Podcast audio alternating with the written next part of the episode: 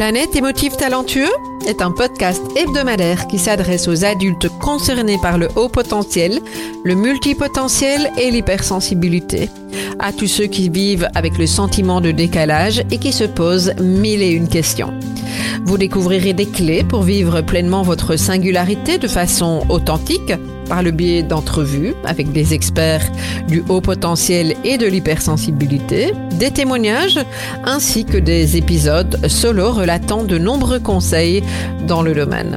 Planète émotif talentueux est animé par Nathalie Alsten, senior coach, thérapeute, auteur du livre Émotif talentueux, être soi autrement et fondatrice du congrès Douance, le seul congrès virtuel en francophonie destiné aux adultes surdoués et hautement sensibles. Bienvenue chez vous en direct de la planète Iti.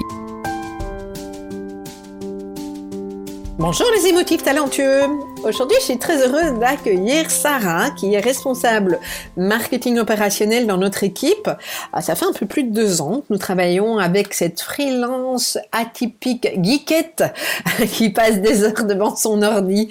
Alors Sarah, elle est euh, concernée par le haut potentiel, l'hypersensibilité, l'Asperger et elle va nous parler de, de son début début de parcours de vie euh, compliqué. Hein. Elle, nous témoigne ça avec beaucoup de, belles sensibilités.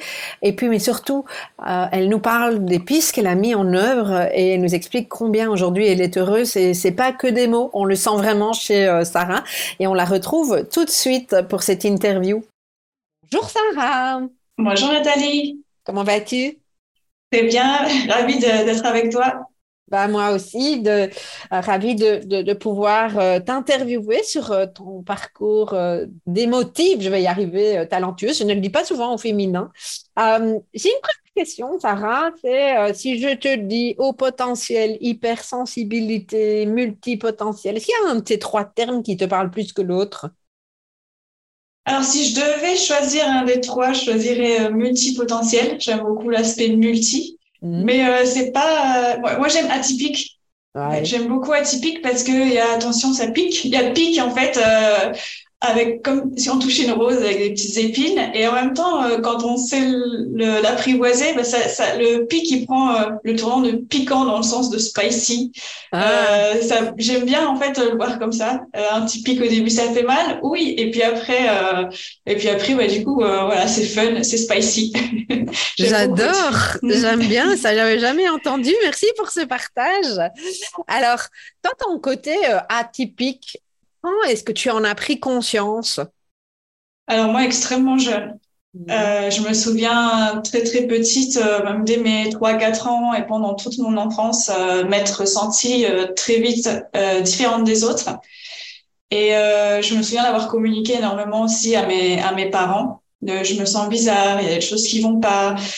Et j'ai j'ai eu, et je crois que ça n'a pas joué en ma faveur, en fait, j'avais des très très bonnes notes à l'école. Donc à partir du moment où j'ai eu des très bonnes notes, bah, j'avais beau dire que sentais qu'il y avait un truc qui va pas, euh, personne n'allait creuser plus loin parce que bah voilà, elle est bonne élève, tout va bien. Donc pourquoi euh, pourquoi euh, il y aurait quelque chose qui, qui n'allait pas? Et très très petite, j'ai pris une stratégie de, de voilà de me faire discrète, de me mettre un masque et de pas faire de bruit. Et euh, en plus, euh, euh, mon environnement familial, mes parents étaient très très instables émotionnellement, assez dépressifs. Ma maman a eu des problèmes d'addiction, donc j'ai tout de suite eu un petit peu cette stratégie de me recroqueviller sur moi, me protéger et me mettre un masque. voilà, on continue avec les bonnes notes à l'école, euh, on fait pas de bruit. Et ça a fonctionné pendant un temps jusqu'à l'époque de l'adolescence où là, les années lycée, bah, j'ai fait une grosse grosse dépression. Mm. J'ai arrêté ma scolarité et j'ai passé en fait euh, mes deux dernières années de lycée et mon bac euh, euh, en école à correspondance chez moi. Donc euh, ça m'a énormément aidé. Je pouvais plus du tout aller dans une salle de classe, être assise avec des gens. Enfin, je pouvais plus. Donc j'ai reçu mes livres à la maison et au final, bah, j'ai terminé comme ça mon cursus de, de lycée. Et ensuite, ça a été beaucoup mieux. ça a été beaucoup mieux, mais je me sentais quand même toujours ah bah, très différente, euh, très différente du reste. C'est quelque chose qui m'a vraiment collé euh, depuis, depuis toujours. Mm. Et j'ai pris, euh, après cette première phase de, de, de, terminer mes études, j'ai pris la décision d'aller vivre en Espagne. Et je me suis rendu compte avec le recul que c'était pas anodin pour moi la stratégie d'aller vivre à l'étranger. Parce que même s'il n'y a pas une différence culturelle entre la France et l'Espagne, je pouvais avoir des comportements qui aux yeux des autres pouvaient paraître bizarres. Mais au final, avec beaucoup d'humour, ils étaient, ah, oh, bah, elle est française, c'est normal, ils, ils parlent moins, ils font des trucs bizarres. Et en fait, j'aimais bien cette carte euh, joker un peu que je pouvais sortir. Euh, oh, tu sais, nous, on est français, euh, bon, bah, des fois, on fait des trucs bizarres. Et, euh, j'ai beaucoup utilisé ça pour euh, justifier que j'étais pas un peu que j'étais différente des autres. Ça m'a beaucoup servi. Ça, je m'en suis rendu compte plus tard, hein, pas sur le pas sur le coup. Et puis, euh, je continuais quand même beaucoup à m'interroger. J'ai eu un parcours où j'avais du mal à, exprimer aux autres ce qui se passait, donc j'ai voulu tout chercher moi-même. Je me suis euh, auto-diagnostiquée, euh, je sais pas combien de problèmes mentaux euh, tout seul, parce que tout seul, je, enfin, je, littéralement, je pensais que j'avais un problème, une maladie euh, mentale et que j'étais folle. Hein. Euh, je mhm. sais maintenant qu'il y a beaucoup de gens qui, qui ressentent ça aussi. Oui. Et euh, on l'entend souvent. Hein. C'est un des points. Je, je croyais que j'étais folle ou fou. Oui, oui. Mais, mais vraiment, au point que je mhm. me, enfin, je me cherchais des, des solutions toute seule, des, des diagnostics. Et puis, euh, je suis tombée un jour en faisant des recherches sur euh, ben, des livres pionniers sur le haut potentiel, la douance, etc. Et là, j'ai eu le gros déclic. Mais il y a quelqu'un, au moins une personne sur la planète qui pense comme moi et qui a réussi à mettre sur papier ce qui se passe dans ma tête. Et cette personne, elle n'est pas à l'asile, euh, tout va bien. Donc, euh, ça a été le premier déclic qui, euh, qui voilà, m'a fait prendre que, conscience que voilà, ce que j'avais, enfin, ce que je ressentais portait un nom, que c'était pas grave du tout. Euh, que j'étais pas malade, euh, que je pouvais en faire quelque chose, je souhaite. Et là, j'ai commencé bah, le parcours un peu plus classique d'aller passer un test. Donc moi, j'avais besoin de ça. Mm-hmm. Et puis, euh, là, j'ai commencé vraiment à remonter, à, apprendre à me connaître, à me respecter, à aller beaucoup mieux. Mais je sentais encore qu'il y avait un petit truc, euh, un petit truc euh, à découvrir sur moi. Euh, et, notamment, je me reconnaissais énormément sur toutes les informations que j'entendais sur le Asperger. Mm-hmm. Et euh, pas loin de chez moi, donc en Espagne, j'ai découvert qu'il y avait une association, donc un organisme public euh, dont le rôle est d'accompagner et euh, bah, d'aider euh, les personnes euh, Asperger à se découvrir et à, s'apprivoiser, etc. Donc j'ai pris contact avec cette association et là on a commencé un parcours bah, de tests, de diagnostic qui a duré environ un an et demi. Donc on a vraiment fait des, un travail très très poussé. Et euh, j'ai euh, eu la confirmation, il y a un petit peu plus d'un an maintenant, que j'étais concernée par le euh, syndrome d'Asperger également. Mhm. Donc voilà, mais je l'ai très bien pris. J'ai, ça m'a, enfin voilà, c'est, ça n'a pas du tout été un coup dur ou, quoi que ce soit. L'impression que ça a posé les choses chez toi. énormément, ça a énormément posé les choses. Euh, et ça m'a permis vraiment d'apprendre à, me connaître et de me rendre compte à tel point, en fait, euh, c'était pas grave. C'est pas grave, en fait. Euh, voilà, c'est juste une manière de voir les choses différemment euh, souvent, mais que voilà, il suffit qu'on s'écoute et que euh, on en tienne compte dans la manière de vivre notre vie au quotidien. Et, et tout va bien, en fait. ouais. Donc, toi, tu es concerné par ce qu'on appelle la double exceptionnalité. Hein. J'en profite pour expliquer à notre public. La double exceptionnalité, c'est à la fois être concerné par le haut potentiel et ce qui est appelé un trouble, même si moi j'ai un petit peu de mal avec le fait d'associer l'Asperger à un trouble. C'est une manière de fonctionner, en tout cas dans ma vision. Euh, mais les, deux faisant un mélange très spécifique, j'ai envie de dire. Donc, euh, tu vis probablement pas ton potentiel comme la majorité des gens qui sont pas concernés par l'Asperger et inversement, tu vis pas l'Asperger comme la majorité des gens qui sont pas concernés par le, le, haut potentiel.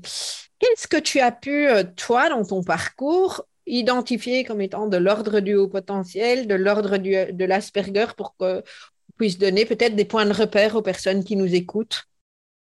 Oui, alors, euh, ah, ce que je vais expliquer, en fait, il y a beaucoup de choses qui peuvent paraître valides pour les deux cas. En fait, mm-hmm. euh, c'est simplement l'intensité de ces choses-là qui peuvent être vécues euh, différemment. Mais euh, pour donner des exemples euh, concrets, bah, par exemple, c'est mon, mon niveau de besoin de socialisation qui est assez bas. C'est-à-dire que j'ai pas besoin de voir tout le temps des gens, j'ai pas besoin de parler tout le temps, et je suis bien en fait. C'est pas donc ça c'est quelque chose qui me caractérise beaucoup. Ensuite euh, une euh, hypersensibilité qui si c'est mal qui est mal gérée peut être très douloureuse, euh, a beaucoup de stimuli acoustiques, euh, olfactifs, lumineux en fait. Euh, j'ai besoin vraiment d'un environnement minimaliste. En fait, si tu viens chez moi, euh, bah, mes parents ils disent qu'on dirait on dirait un hôtel, une chambre d'hôtel parce que euh, c'est monochrome. J'ai vraiment besoin de pas avoir beaucoup d'objets, de pas avoir beaucoup de, de couleurs parce que euh, ça me pompe mon énergie. En fait, euh, par exemple, je peux pas dormir dans des draps rouges tu fais euh, dans des draps rouges, un pyjama rouge, c'est pas possible. Et euh, j'ai deux chats, et ça, ça fait rire les gens quand je leur dis, mais mes deux chats, je les ai pris de la même couleur, parce que moi, tu mets un chat orange avec un chat tigré sur euh, un canapé rose, je, je dors pas. Et en fait, c'est des petits trucs comme ça, mais en fait, ça me fait rire. Moi, c'est des choses maintenant, je rigole énormément de moi-même. Et par contre, s'il y a des choses qui peuvent être très douloureuses, c'est vraiment, enfin, le, la sensibilité au bruit. Par exemple, dans un restaurant, euh, s'il y a beaucoup beaucoup de bruit, j'entends les couverts des, serveurs qui brassent les couverts, j'entends euh, la personne qui mâche à côté, j'entends euh, la cloche derrière le la machine à j'entends plein de trucs, je sais pas filtrer. Et euh, quand quand il y a cet excès de bruit, c'est pas un dérangement, c'est pas que le bruit me dérange, c'est que j'ai une vraie douleur physique. C'est vraiment comme si on m'enfonçait des petites aiguilles dans les tympans. Et là, je sais qu'il faut que je me bouche les oreilles et qu'il faut que je m'éloigne. Mais j'ai appris ça, j'ai appris à, à, avoir des des des boules, pas des boules, enfin voilà, des protections d'oreilles si j'ai besoin euh, pour travailler. Donc ça, c'est des signes. Euh, voilà, c'est euh, enfin qui m'ont fait me dire alors que je vois les gens qui rigolent à côté, qui s'amusent pendant trois heures et, moi je c'est pas possible, il faut que je m'en aille. Et il y a bon, il y a beaucoup de, de choses comme ça. Mmh. Et, et, ce que je trouve absolument fabuleux chez toi, puisqu'on travaille ensemble maintenant depuis deux ans, c'est ça hein? Mmh. ouais. Euh, c'est euh, ta connaissance de toi et ta capacité à, à travers cette connaissance, à poser tes limites. Euh, je, je, je, trouve ça tellement important et, et à ce côté inspirant. comment tu as appris à, à identifier justement tes besoins? Alors ça, c'est une mmh. chose, hein, identifier ses besoins. Moi, j'associe, euh, je connais le modèle des cinq graines puisqu'on travaille ensemble. C'est euh, la graine de, de, sagesse dans l'observation, savoir que effectivement, toi, les restos, c'est trop de bruit, etc. Mais après, il y a la graine de courage, être capable de, de l'exprimer. Comment ça se passe pour toi? Alors la capacité de l'exprimer, c'est venu avec euh, avec l'âge, un peu plus de maturité déjà, et c'est venu bah, j'ai fait un pacte avec moi-même. C'est moi-même pour toujours et, euh, et euh, c'est moi-même comme je suis. Et ça, je, c'est ma priorité dans la vie. Et je suis plus euh, disposée à accepter des, des choses qui me font vraiment du mal. Et moi, ce qui me, enfin, ce qui me guide dans chaque décision, dans chaque chose que je vais faire, c'est vraiment mon énergie. Et c'est ce qui m'a aidé, c'est de connaître euh, le fonctionnement de mon énergie. Je sais que je suis une personne qui se fatigue beaucoup plus vite que les autres, mmh. qui peut pas avoir un agenda euh, super débordé. Moi, un jour où je dois me laver les cheveux ou aller chez le dentiste, euh, voilà, déjà, c'est un jour très compliqué. donc, j'apprends à le respecter et euh, du coup, euh, je, je connais mes limites et mes limites, c'est euh, c'est mon corps qui me les rappelle en fait quand bah, je commence à avoir une boule au ventre ou je réussir à garder les yeux ouverts ou j'arrive plus du tout à me concentrer sur quelque chose. J'ai juste envie d'aller dans, dans la nature et écouter les oiseaux. Euh, je sais que ma jauge là atteint euh, son maximum et que euh, stop. donc après, je regarde qu'est-ce que tu as fait qui n'était pas bien? Tu as organisé trop de trucs ou tu pas osé dire non à ça? Ok, bon, on apprend. Et demain, on va faire différemment. Donc c'est en, en faisant comme ça en fait que petit à petit, j'ai appris et j'ai appris à exprimer et j'adore que les autres fassent la même chose. J'adore que les autres mhm. aussi expriment. En fait, je trouve que c'est tellement plus simple de dire les choses que d'essayer de comprendre ce que l'autre a voulu dire. Et euh, j'aime beaucoup ça. Donc, euh, je le pratique moi-même aussi pour encourager les autres à faire la même chose et à oser euh, me dire si à un moment ils sont inconfortables, ils ont besoin de s'isoler ou, ou, quoi que ce soit. je peux tout entendre et, je sais que moi aussi je peux tout exprimer.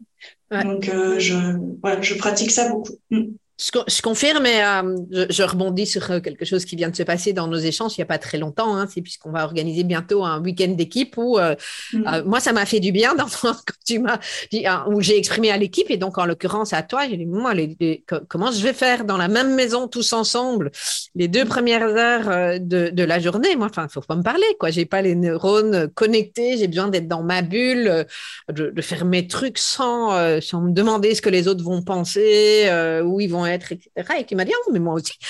C'était tellement, euh, tellement pour moi euh, apaisant d'entendre mm.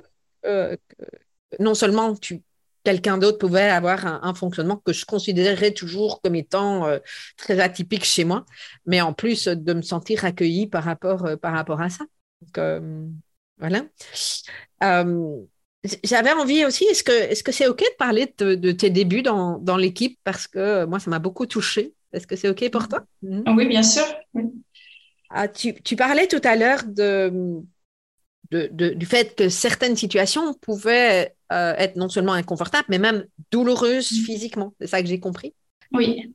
Euh, quand euh, on a commencé à travailler ensemble, euh, euh, je ne sais plus le nom de ta fonction, mais je pense qu'on avait mis le mot community manager et donc tu t'occupais des, réseaux sociaux. Et tu faisais ça très bien d'ailleurs. et tu as démarré à un moment où on avait un défi six jours, je pense que c'est ça. Mm. avec de, cette capacité à rebondir, à amener des chouettes trucs, etc. Et je me disais, waouh, elle fait beaucoup plus que ce que je lui ai demandé, etc. Et puis, quelques jours ou quelques semaines après, mais assez rapidement, euh, on a eu un échange et, où là, tu m'as, et merci de l'avoir fait euh, comme ça, moi, ça m'a beaucoup touché. Tu m'as partagé euh, la douleur que ça avait été pour toi. Et, que et, je, me, je, retiens ce mot où tu m'as dit c'est douloureux et je pouvais mm-hmm. sentir dans ce que tu me, me partageais. C'était quoi qui était douloureux pour toi à ce moment-là? De quoi tu as pris euh, conscience à ce moment-là? J'ai pris conscience euh, que euh, j'avais besoin aussi dans mon travail de filtrer certaines missions qui ne me convenaient pas et je me suis rendu compte que je m'étais engagée dans un profil de mission qui me faisait du mal. En l'occurrence, euh, pour expliquer le contexte, c'était euh, bah, la gestion des réseaux sociaux. Alors que euh, les réseaux sociaux, bah, c'est quelque chose qui s'arrête jamais, qui demande, voilà, qui a beaucoup de stimuli. voilà, enfin, c'est quelque chose qui correspond pas à ma personnalité. Et je suis plus, moi, bah, concrètement aussi, une newsletter, des choses posées, des choses euh, qui prennent plus, euh, voilà, avec un, un, une réflexion plus de fond, mais qui bougent moins vite, en fait. Et, et les réseaux sociaux, c'est quelque chose bah, qui me fait du mal déjà au niveau personnel. Je suis pas une grosse utilisatrice, mais en plus là, la situation dans laquelle je me suis retrouvée, c'est que je m'étais engagée, j'avais répondu à une offre en plus qui portait sur ça. Et en plus de souffrir par rapport à ce que je faisais, je souffrais parce qu'il fallait que j'explique tôt ou tard que c'était pas, que j'étais pas bien, en fait. Mm.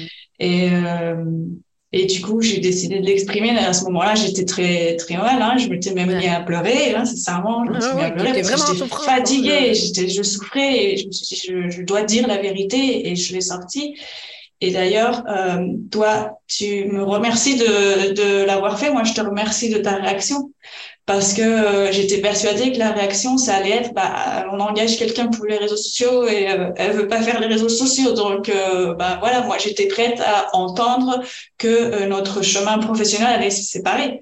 Et là, moi, j'ai, enfin, j'ai, je raconte souvent autour de moi cette anecdote aux, gens qui ont, qui n'osent pas dire aux personnes avec lesquelles elles travaillent qu'il y a quelque chose qui va pas euh, tu m'as dit mais attends mais euh, stop. Tu m'as dit euh, tu vas me tu m'as dit moi je j'aimerais continuer à travailler avec toi parce que voilà je suis consciente de plein de choses. Alors tu vas me faire trois colloques tu vas faire ce que tu adores faire ce que tu détestes faire et au milieu bah, ce que t'aimes pas trop faire mais c'est ok de le faire. Et tu m'as dit mais c'est pas grave on va adopter tes missions à ce que tu adores faire. Et puis pour le reste on va trouver on va trouver quelqu'un d'autre qui aime faire ce que tu n'aimes pas faire. Et tu as, pris ça comme si c'était un truc tout simple, alors que moi, ça faisait des jours que je dormais plus, que j'étais pas bien et que je me suis montée en film, pas possible de, oh là là, il va falloir que j'affronte Nathalie.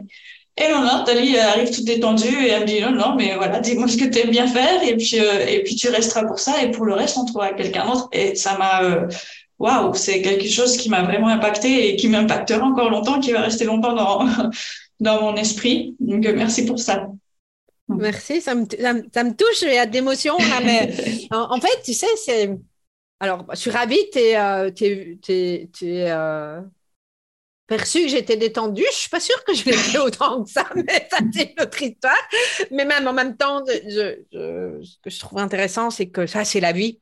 Euh, ça peut se passer. Euh, mais ce dont je me rappelle, c'était euh, cette souffrance qui prenait tellement de place que c'était même plus la peine. Pour toi, à un moment, il y a eu un moment où euh, c'était même plus la peine, tu, tu pas que c'est même plus la peine, c'est comme si tu n'arrivais même plus à réfléchir sur l'après. C'était comme, mm. j'avais l'impression qu'il fallait que tu prennes la fuite tout de suite. Alors, c'est pas ça que tu voulais nécessairement faire, hein, mais, mais, je te sentais tellement en souffrance que euh, je me rappelle de, de, t'avoir dit, je sais pas si tu te souviens ça, mais écoute, donnons-nous le temps de, de, poser les choses. Et effectivement, il y a eu cet exercice, on ne me rappelait pas spécifiquement. Et si tu me dis que euh, euh, tu n'as pas ta place dans l'entreprise dans un mois, ben alors à ce moment-là, tu partiras. Mais je trouve que ça vaut la peine de, de le faire quand tu seras posé et que tu prendras ta décision. Euh, tu, te souviens de cet aspect-là des choses? Oui, oui. oui, je me souviens. Donc, le, message ici, c'est aux personnes qui nous écoutent, de, je crois l'importance de, alors d'exprimer, hein, parce qu'effectivement, ça nous a permis d'adapter ta fonction et et en tout cas, moi, je suis ravie de l'avoir adapté parce qu'en plus, il y a plein de choses qui ont émergé entre ton profil de poste quand tu es arrivé et ce que mm. tu fais maintenant. Il n'y a plus énormément de choses en commun, il me semble. Hein. Mais, euh, mais c'était génial. Hein. Combien je suis contente d'avoir tes compétences dans l'équipe aujourd'hui et combien ça fait partie de, du succès de l'entreprise. Euh, mais le message aussi, outre le fait de pouvoir exprimer ça, les personnes qui nous écoutent, vous ne savez jamais comment ça va être réceptionné, mais en tout cas, euh, parfois ça peut bien l'être. Hein, et ça, et c'est pas la peine de continuer à, souffrir. Et il y a un deuxième message, c'est de, prendre le temps aussi quand on est aussi activé émotionnellement. Et pense qu'effectivement, le, le, la facette Asperger va donner de l'intensité à tout ça. De prendre le temps de se poser vraiment de se restabiliser émotionnellement et parfois ça ça, ça, se fait pas forcément en deux jours. Euh, c'est ça que je pense qu'à l'époque j'avais dit ben, dans un mois, je sais pas si c'est ce que j'avais dit vraiment, mais ça c'est ce qui vient. Ça, me semble essentiel de se donner ce temps-là pour se poser et d'atterrir. Et si la décision est confirmée dans ce sens-là, de la prendre. Euh, mais voilà, en tout cas, moi, ce que j'ai retenu de, cette expérience-là, en tout cas, euh, euh, c'est ça aussi. C'est apprenant pour les deux, en fait. Mm. Et, donc, donc, je me rappelle qu'à l'époque, hein, tu avais déjà parlé de suspicion d'Asperger, qui n'était pas sûr, puis après, tu l'as confirmé. Comment ça a été, alors en deux temps, euh, puisque le haut potentiel, tu, l'as remarqué euh, relativement tôt. Est-ce qu'à un moment donné, tu as, exprimé, enfin relativement tôt, pas si tôt que ça en fait, mais est-ce que tu as exprimé à ton entourage le haut potentiel? Est-ce que tu as exprimé l'Asperger Les deux? Comment ça s'est passé en fait? Oui, alors moi j'ai exprimé euh, les deux à mon entourage. Moi, je... on parle souvent en fait des, parents qui, comprennent, se comprennent mieux eux-mêmes à travers leur enfant. Et euh, moi, j'ai fait l'inverse en fait, c'est en devenant adulte que moi j'ai découvert et du coup j'ai compris mes parents en fait. Mm. Donc euh, j'ai compris mes parents et euh, je me dis à quel point parce que des chiens font pas des chats et à quel point ça a dû être difficile pour eux quand il n'y avait pas les ressources disponibles dont on, auxquelles on a accès aujourd'hui en fait les sources d'information. Et j'en ai parlé et, et, du coup, ça les a invités eux-mêmes à, bah, du coup, à s'informer sur le sujet. Ils sont pas allés jusqu'à passer euh, de tests, mais euh, ils se sont aussi reconnus sur beaucoup de facettes. Et, et, du coup, on peut en parler en fait librement. Donc, euh, ça nous a même rapprochés, je pense, parce que ça a mhm. ouvert, ça a permis de mieux se comprendre les uns les autres. Et, euh, et ben, du coup, on s'est retrouvé plein de points en commun euh, et plein de choses euh, voilà, qu'on faisait tous de notre côté et, et on savait même pas en fait. Donc ça c'est c'est intéressant. Après mes parents au niveau de l'autisme, ils ont encore du mal avec ce mot. Moi j'ai j'ai ça ça m'a moi maintenant c'est ok le mot et bon c'est juste un mot. eux, ils ont encore du mal. Euh, et, ça, ils comprennent pas et c'est pas possible parce que bah il y a des euh, des connotations dans leur tête qui sont négatives avec le mot autiste. Et, et ça, ce mot, ils ont, encore un petit peu de mal, même si c'est des personnes très ouvertes. Donc, voilà, ils, et pour le moment, ils, y, on va dire qu'ils y, ils y croient pas trop. Ouais. Voilà, c'est où ils veulent pas, ils veulent pas affronter euh, que peut-être ils ont eu une petite fille autiste et qu'ils n'ont pas su le voir. Et euh, ce qui m'a euh, beaucoup impacté au cours de mon parcours de, de découverte de l'autisme, c'est le message que j'ai reçu des personnes qui m'ont accueilli, comme quoi mon profil était beaucoup moins isolé que ce qu'on pensait. Et par mon profil, je veux dire femme de, on va dire, aller plus de 35 ans, mmh qui découvrent, qui découvrent leur autisme et euh, qui est euh, un autisme qui est passé euh, complètement inaperçu et que c'est assez courant chez les femmes mhm. Parce que justement on apprend plus facilement à ne pas faire de bruit, à être discrète, à remplir toutes les cases et que quand il y a en plus un haut potentiel et comme bah, l'Asperger n'est pas un autisme avec des déficiences intellectuelles, donc notre intelligence permet d'apprendre euh, tous les codes sociaux, euh, tout, voilà, apprendre à, se dissimuler en fait. Et euh, il y, a, y, a, beaucoup de personnes qui le découvrent très tard ou même qui ne le découvrent pas du tout. Mais euh, elle m'a dit la plupart des personnes qui sont dans l'association, c'est des femmes et c'est un profil similaire. Elles se sont mis un masque et elles ont avancé dans la vie. Et euh, c'est complètement passé inaperçu et c'est tard comme ça qu'elles le découvrent parce que leur intelligence leur ont permis de bah, d'imiter en fait d'adopter une stratégie d'imitation des, mm-hmm. autres mm-hmm. et et du coup euh, voilà c'est c'est ça se ça se voit pas euh, et les personnes le, le découvrent peuvent le découvrir très tard. Est-ce que ils ont eu l'occasion, peut-être qu'il n'y a pas cette information-là, mais de, dans, dans, cette association, qu'il y a beaucoup de personnes qui sont aussi concernées par le, le haut potentiel. Je ne sais pas si vous avez abordé ça. Oui, et c'est le cas, effectivement. Oui. Et, je rappelle hein, pour les personnes qui nous écoutent que c'est pas parce que euh, on est concerné par le haut potentiel qu'on est nécessairement concerné par euh, l'aspect euh, Asperger.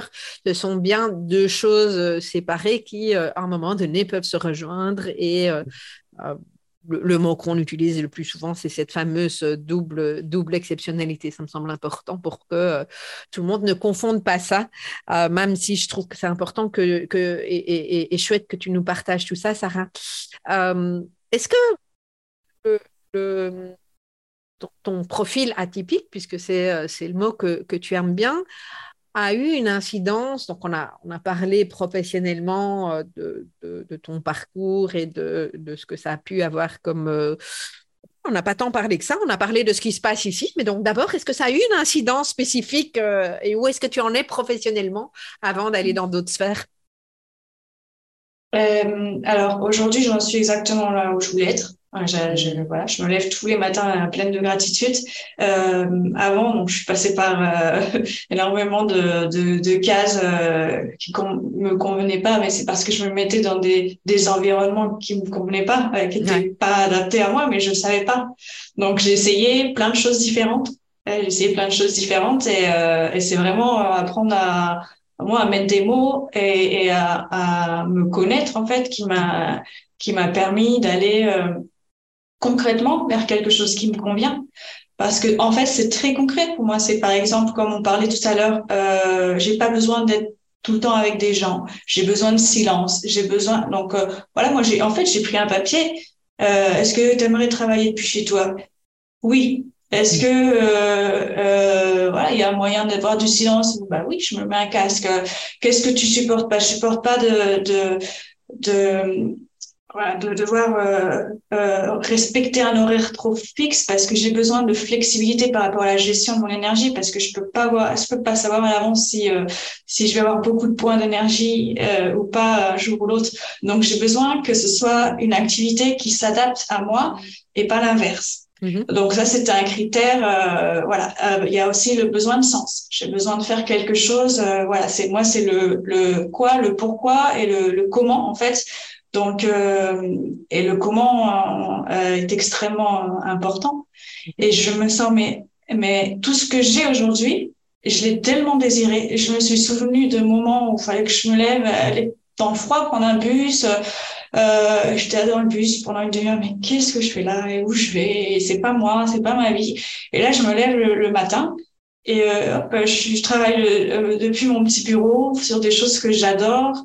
Euh, avec mes chats, mon, mon, thermos de thé, mon thé préféré, tranquillou. Euh, et puis, euh, en fait, moi, je ne manque pas de, de socialisation, c'est-à-dire que euh, on a régulièrement des réunions d'équipe, on chatte. Je me sens absolument pas seule, en fait. Je me sens absolument pas isolée. Euh, mais je trouve qu'il y a que les avantages sans avoir les inconvénients. Quoi. On n'est pas tous ensemble dans un bureau pendant toute une journée. Euh, voilà, enfin, je, moi, je trouve par rapport à moi, c'est vraiment. Euh, je, voilà, je me suis, je, je, suis, je veux pas que ça s'arrête. je suis vraiment heureuse dans cette situation-là. Et en même temps, je, je, je, le dis aussi, je réinsiste sur ce qu'on a déjà abordé un petit peu euh, avant. Hein, c'est tu as cette capacité à dire voilà, moi j'aime ça, j'aime travailler de cette façon-là. Hein. moi, je dis tu es la reine du batching. Euh, et, pour moi, c'est aussi inspirant. Euh, que tu, tu, proposes de rassembler des choses. Tu proposes beaucoup. Alors ça, c'est le truc un peu rigolo dans l'équipe pour le moment, mais Sarah est la grande spécialiste de l'automatisation des choses et euh, ça nous fait gagner du temps.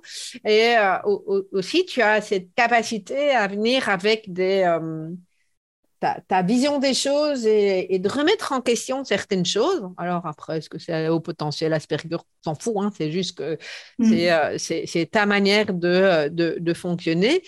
Euh, et, une fois de plus, moi, cette question d'automatisation, à aucun moment j'aurais pensé d'aller euh, recruter quelqu'un qui me ferait des automatisations de, de, de choses. je ne sais pas si tu as envie de donner un exemple d'automatisation qui pourrait parler aux personnes qui, qui nous écoutent, t'en fais plein, hein, mais euh, ben, euh, je réfléchis concrètement, c'est par exemple euh, quand tu publies euh, un article, par exemple, mhm. ben on a une base de données interne qui reprend tout le contenu qui a été publié. Donc, toi, quand tu publies un article, eh ben, il y a une automatisation qui fait que cet article est extrait sur un document, est renommé, ce document est renommé sur le Drive avec le nom de l'article.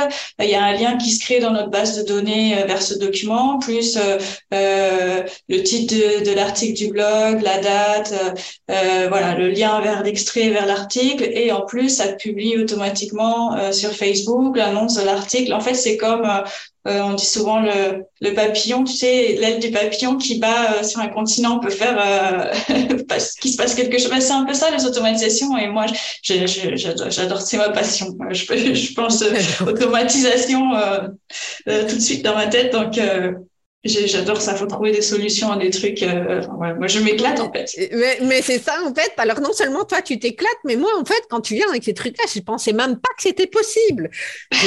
J'hallucine toujours, tu vois. Et donc en fait maintenant on m'a demandé, tu sais, euh, viens avec dis-nous ce qui est possible parce que pour moi ça mm. dépasse tellement mon entendement, tu vois, dans, dans, dans ma manière de fonctionner à la base que je, ne pense même pas à poser la question d'un truc qui, dans mon esprit, n'est pas possible. Donc, forcément, il faut que tu me le dises. Quoi. Donc, je trouve ça mmh. vraiment euh, euh, très, très chouette et fascinant. Euh, et, voilà, tiens, j'étais en train de, penser à, ah oui, dire aussi ce fameux quiz hein, dont on va reparler euh, juste après. Hein. enfin, je vous donnerai le lien pour les personnes qui ne connaissent pas encore le modèle euh, euh, du développement du, potentiel 5 grains. Moi, j'ai inventé les questions et j'ai dit à Sarah, voilà ce que je veux au niveau du quiz. Et Sarah, tu m'as bouclé ça en quoi? En une journée, hein, ou même pas, parce qu'on était assez à l'arrache sur. Ça, c'est les idées de Nathalie. et puis, euh, Sarah, elle, euh, elle, vient avec sa baguette magique et euh, elle transforme et ça marche. Donc voilà, mais peu de choses près, c'est ça. Un peu de choses près, oui. Ça marche pas les premiers coups. Il y a quelques petites retouches à faire, mais au final, ça marche bien. Et j'ai l'impression qu'au plus c'est complexe, au plus ça te plaît ou je me trompe? Ah oui, ah oui, oui. oui. plus c'est compliqué, plus il faut faire travailler les neurones, plus je, plus je m'amuse moi. Ouais, tu t'amuses et en plus, tu rends les choses simples, on doit plus s'en occuper qu'elles s'automatisent. Donc, euh, voilà une, une, belle ressource. Euh, donc, ça, c'est la partie professionnelle. En quoi ton atypisme a pu aussi influencer euh, le reste de ta vie sur différentes sphères, voire certaines décisions, en fait? Oui.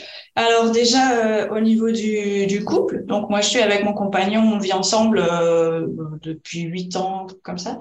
Et en fait, on est, on semblables.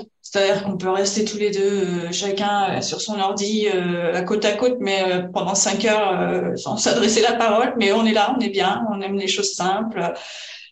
donc, ça, pour moi, c'était important, en fait, de pouvoir. c'est toujours difficile, bien évidemment, de partager son logement avec quelqu'un d'autre, hein, quel qu'il soit mais on a trouvé un bon équilibre. Donc moi j'ai fait très attention à ce que, enfin j'ai fait très attention. C'est pas que j'ai fait très attention, mais c'était important pour moi de pas avoir une personne, euh, euh de pas partager ma vie avec une personne super euh, euh bruyante qui parle trop fort. Euh, on est en Espagne hein, ici. Il est espagnol mon compagnon, hein, donc. D'accord. donc voilà quelqu'un de désordonné. Enfin, voilà, je pense après, on tombe amoureux de qui on tombe amoureux, hein, mais, euh, mais sur le long terme, pour que ça tienne, euh, c'est des critères importants pour moi. Et euh, quelque chose, alors ça, je crois que j'en ai jamais parlé publiquement, mais pour moi, ce qui m'a permis d'être de me détendre aujourd'hui, c'est aussi le fait d'avoir délibérément choisi, délibérément choisi de ne pas être maman. Mm-hmm. Donc, euh, je me suis torturée pendant pas mal d'années de oui, non, oui, non, euh, regarder des forums, euh, lire 150 000 trucs, mais euh, voilà. Et, et j'ai compris qu'en fait, euh, bah, c'était pas spécialement quelque chose, une chose à laquelle j'aspirais et une chose dont j'avais besoin pour vivre une vie qui me rend heureuse. Mhm. Et euh, ça, c'était dur de trancher en fait, euh, mais maintenant j'ai compris et j'ai choisi et ça, ça va mieux parce que je me suis enlevé cette charge mentale et cette énergie de pas savoir en fait. Et puis, euh, bah, il y a un moment, faut, faut prendre une décision. Et euh, et voilà. Donc ça, ça m'a, ça m'a enlevé une grosse épine, épine du pied et je me sens heureuse comme ça en fait. Et quand mhm. je, j'imagine mon futur, je vois plein, plein de choses mais euh, mon concept de la famille n'est pas spécialement euh, d'avoir des enfants et, euh, et d'élever euh, d'élever quelqu'un. Donc euh, maintenant que j'ai compris ça aussi, ben, je me sens bien et, et je n'ai pas l'impression d'avoir quelque chose à compenser. En fait, j'ai pas j'ai pas l'impression que voilà que je regretterai. On peut jamais savoir, mais pour le moment, en tout cas, je me sens bien. Comme tu dis, on peut jamais savoir, mais, mais en même temps, je trouve que les dictats de la société euh, ont, tendance à imposer effectivement ce modèle de, de la famille, qu'une femme est censée euh, avoir envie d'avoir des enfants. Et moi, je dis, mais non, pourquoi? Dire, euh, On n'a pas forcément envie, au contraire, ça peut même être parfois quelque chose de, de, pesant pour certaines femmes. Et moi, à titre personnel, je trouve ça tellement important d'être en phase avec ce qui est juste pour soi. Mm. Que d'être maman, pas maman, peu importe comment on veut l'être. Euh, et, ce que j'entends, c'est euh, une fois de plus le, respect de tes besoins et de ce qui semble ton alignement, ce avec quoi tu te mm. sens aligné, en tout cas aujourd'hui. Puis, euh, je me dis toujours, maintenant, rajouter une couche d'ATP ou pas au final, je suis déjà considérée comme la, la bizarroïde du village. Alors, au pire, bah, voilà, je fais pas d'enfants, tout le monde en a, bah, voilà, c'est pas grave. atypique un jour, atypique toujours. Exactement. euh, est-ce qu'il est y a d'autres d'autres moments dans ta vie où ça a eu une influence euh, dans d'autres sphères? Bah, beaucoup de moments de rire, en fait. Euh, alors moi, je suis une personne euh, très naturellement très enthousiaste. Euh, j'ai une graine de folie, euh, de folie, euh, et qui a encore besoin de s'exprimer. Et d'ailleurs, j'aime beaucoup dans notre équipe. Plus ça va, plus je me sens légitime et je me sens que je peux me permettre, mais j'avais besoin d'abord de passer par une phase où j'allais démontrer euh, que au niveau professionnel et au niveau de ma rigueur, euh, que voilà, et si j'avais fait euh, mon clown dès le début, j'aurais fait peur à tout le monde. Donc maintenant, plus ça va, plus je... ou pas. Donc maintenant, plus ça va, plus je me lâche et j'aime bien parce que, comme je dis toujours, moi et moi dans ma tête, on s'éclate parce que moi je me raconte mes blagues toute seule et je rigole tout seul. Hein. Mais en fait, et ça j'ai compris après que ça pouvait être en lien avec Asperger, que je prends des choses très de manière très littérale. Et en fait, il m'est arrivé un truc, et je vais le raconter parce que ça m'a tellement fait rire après coup.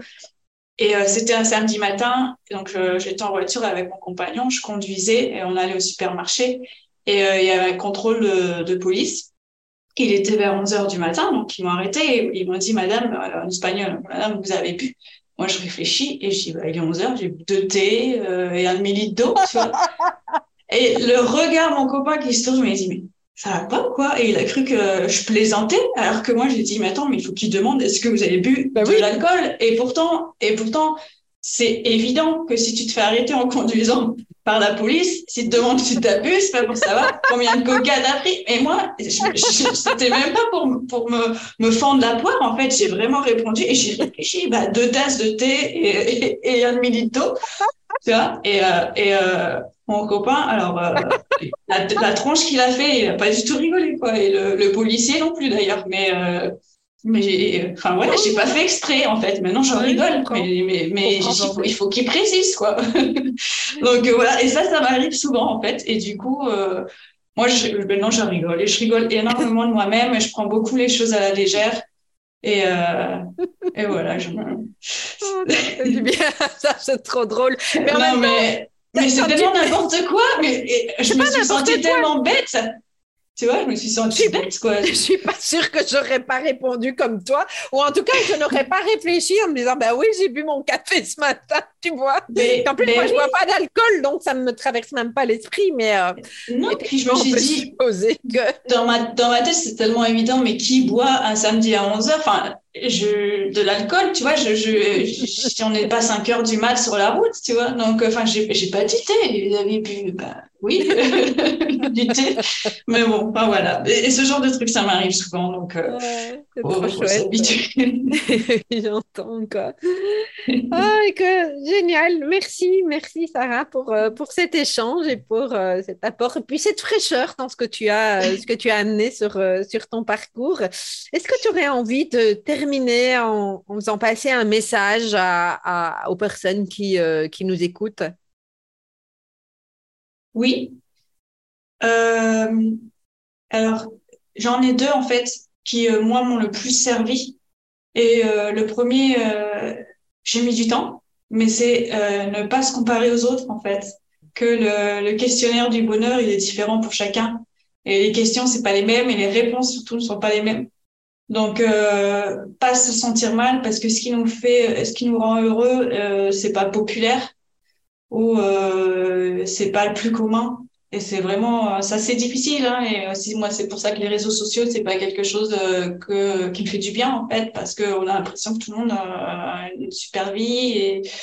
Et, en fait, moi, je suis bien avec mon thé, mon oiseau et mon chat, et je me sens millionnaire. Hein, j'ai pas besoin d'aller sur dans un jet privé. Donc, c'est vraiment important, ça. Et en fait, moi, je me suis donné un petit truc personnel que j'aime bien. Et, euh, et, je me suis dit que j'ai décidé d'installer, euh, de m'installer euh, ma version 2.0. En fait, c'est comme si dans ma tête, j'étais née en version bêta, comme un software en fait. Je suis née en version bêta. Il y a eu plein de bugs sur la route qui étaient en test, tu vois, pas des bugs de comment je suis, mais des, des bugs de mhm. comment je me voyais parce que j'ai jamais eu de bug en soi, en soi j'ai jamais eu de problème, hein, euh, mais c'est que moi je pensais que je les avais. Et puis euh, il y a eu la version 1, voilà, où il y avait encore des trucs euh, à régler. Et puis là maintenant, voilà, c'est la version 2.0 où où j'ai corrigé plein de choses et où ça va être une version super chouette. Et peut-être qu'un jour il y aura la version 3.0. Mais j'aime bien assimiler ça avec le, le software en fait, mm-hmm. Mm-hmm. et que ça a mis du temps, mais enfin on a quelque chose qui fonctionne bien et qui est fluide et et, voilà, qui rend heureux. Donc, euh, Oui, c'est génial. Et je confirme que j'ai vu naître la version 2.0, il me semble, en tout cas. Hein, que oui, la, version 2.0, elle est bel et bien là et elle, euh, elle fonctionne bien. Il y, a, il, y a, il y a de la fluidité et on sent l'énergie, en tout cas, qui, qui se dégage dans, dans ton alignement. Euh, il y a quelque chose de, de, de solide que, que, que j'ai vu évoluer hein, depuis, depuis ces deux ans. Donc, c'est chouette. Merci beaucoup. Merci, Merci Nathalie. À bientôt. Je suis vraiment très contente d'avoir passé ce moment en compagnie de Sarah et avec vous. Euh, et c'est la première fois que j'abordais la double exceptionnalité en lien avec l'Asperger sur ce podcast. Euh, et écoutez Sarah nous partager son chemin d'acceptation, pour moi c'est un vrai cadeau. Euh, et dans cette interview, vous avez entendu plutôt que j'ai abordé le quiz sanguin que Sarah m'a aidé à, mettre en, musique, si je peux dire. Eh bien, si vous souhaitez découvrir l'approche du développement du potentiel et de ce fameux quiz 5 grains et de tester là où vous en êtes ainsi que de recevoir des pistes. C'est très simple, il vous suffit de euh, faire www.emotif-talentueux.com euh, slash grain. Je répète, 3 fois W. C'est un lien internet. Euh, www.emotif fs au pluriel talentueux avec un x.com slash donc en oblique grain au pluriel c'est gratuit et vous recevrez vos résultats personnalisés dès le moment où vous aurez rempli ce test. À bientôt, à la semaine prochaine.